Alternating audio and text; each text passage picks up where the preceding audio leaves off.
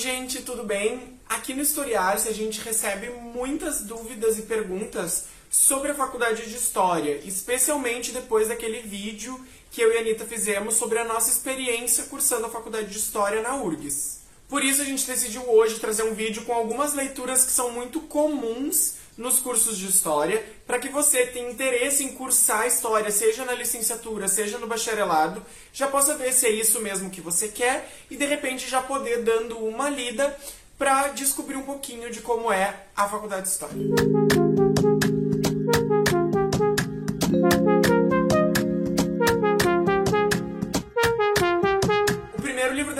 Não é um livro daquele conteúdo assim que a gente estuda na escola, tipo Primeira, Segunda Guerra Mundial e tal. Na verdade, ele é um livro de teoria da história e ele é o famoso, e aqui eu digo famoso porque ele é muito lido, Apologia da História do Mark Bloch. Nesse livro, Mark Bloch, que é um conhecido historiador da época em que ele escreveu o livro, vai refletir sobre algumas questões principais da nossa disciplina.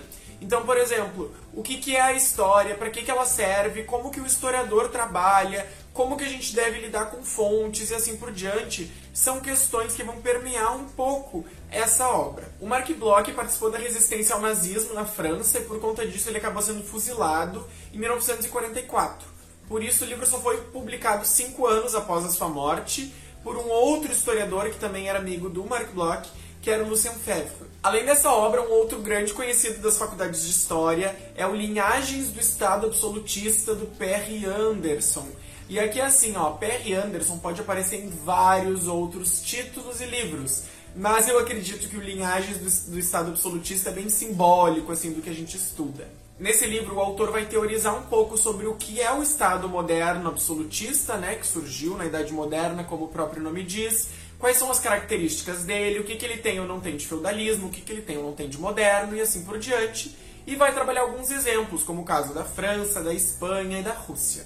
Hoje ele já é bastante criticado, como é comum nas ciências humanas, é que eu não digo criticado por ser ruim, mas eu digo criticado por ter um limite, como todas as interpretações, e hoje se buscam novas interpretações para esses processos. Ainda assim, a leitura desse livro é muito importante porque ele segue sendo basilar. Tu pode ler a crítica sobre ele, mas ainda tu teria que conhecer ele. Então ele é um livro que é muito importante para o estudo deste período histórico e é muito comum dele aparecer na faculdade de História. Outro historiador que é muito conhecido e que tinha muitos livros é o Jacques Le Goff, que é um historiador francês especialista no período que a gente chama de Idade Média. O livro dele, A Civilização do Ocidente Medieval, é tão comum não só nas faculdades de História, como também em concursos públicos. Então, muito concurso de prefeitura para professor de história acaba pedindo a leitura desse livro por se tratar de um livro resumo, um livro curto, com bastante conceitos ali dentro e com bastante explicação sobre o período da Idade Média. Assim como o livro do Perry Anderson, ele é um livro já um pouco datado, que tem muitas críticas e assim por diante, mas ele segue sendo basilar para um certo estudo do medievo. E que é importante dizer um certo estudo do medievo, porque os estudos medievais eles são muito plurais, tratam de um tempo muito grande, né, que são mil anos, e tem várias interpretações diferentes. Pensando em períodos mais recentes, o nome do historiador inglês Eric Hobsbawm é um nome que salta, assim, dos cursos de história. Especialmente a coleção das Eras, que é composta por quatro livros, que inicia-se na Era das Revoluções e termina na Era dos Extremos. Essas obras elas servem como chave de leitura para a gente entender a formação da idade contemporânea e como nós chegamos aonde nós estamos aqui, né? E também dão conta de tentar explicar o processo da dupla revolução, no caso da Era dos Extremos, em que a gente fala como que a Revolução Industrial e a Revolução Francesa acabou modelando as sociedades contemporâneas para um modo parecido como elas estão hoje. E no caso da Era dos Extremos, fala um pouco sobre o chamado breve século XX, em que nós tivemos a Primeira Guerra Mundial, a Segunda Guerra Mundial, as independências da África e da Ásia e a famosa Guerra Fria, até ali a queda do Muro de Berlim. Saindo um pouco da temática de história europeia, a gente pode citar a coleção de História da América do Leslie Bethel.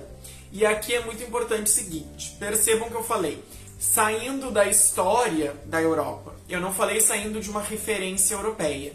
Por que, que eu estou dizendo isso? Essa coleção de livros do Leslie Bethel, ela tenta fazer um resumo de questões importantes da história da América, como a origem dos povos que a gente chama de pré-colombianos, os incas, maias, astecas, tupi, guaranis, charrua e etc.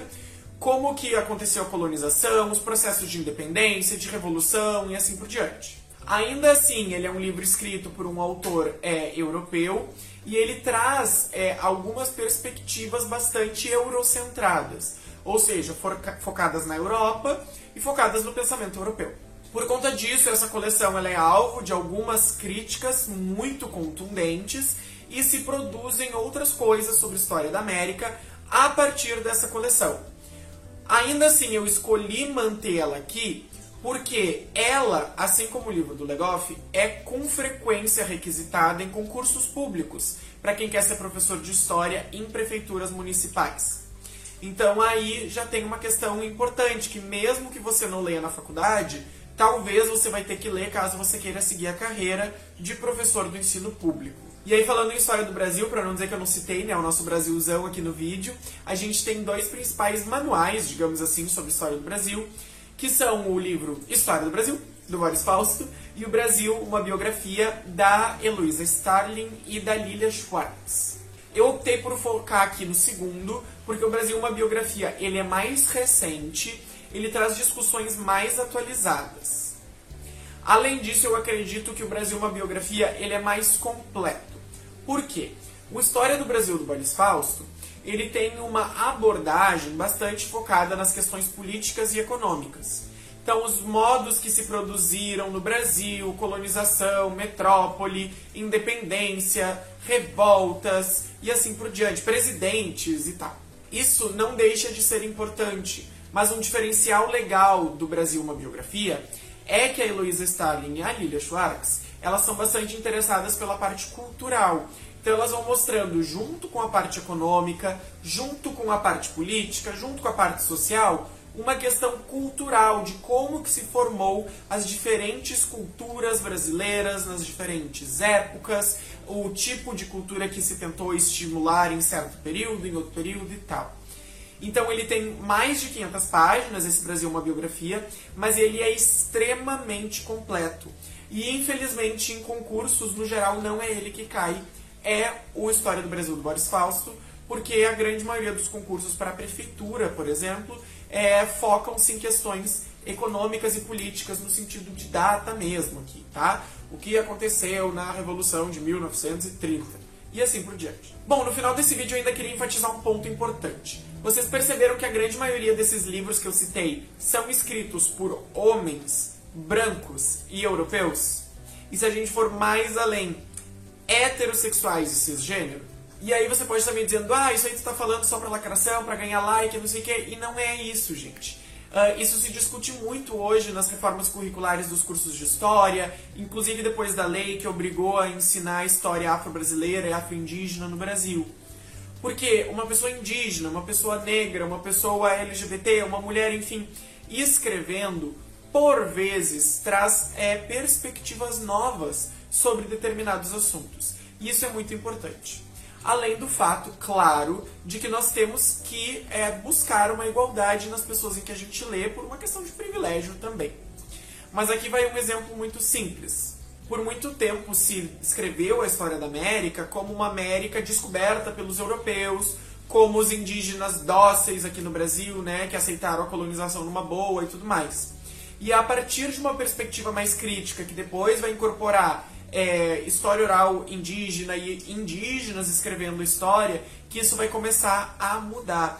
Então isso é bastante interessante, é bastante relevante. A gente tem que entender que valorizar essa pluralidade de vozes na historiografia, quer dizer, na escrita da história, é de extrema importância para enriquecer os diferentes olhares que a gente pode ter sobre o passado. Bom, pessoal, foi esse vídeo. Eu espero que vocês tenham gostado. Não esqueçam de dar um like nele se você gostou e se inscrever aqui no canal para acompanhar o resto dos vídeos.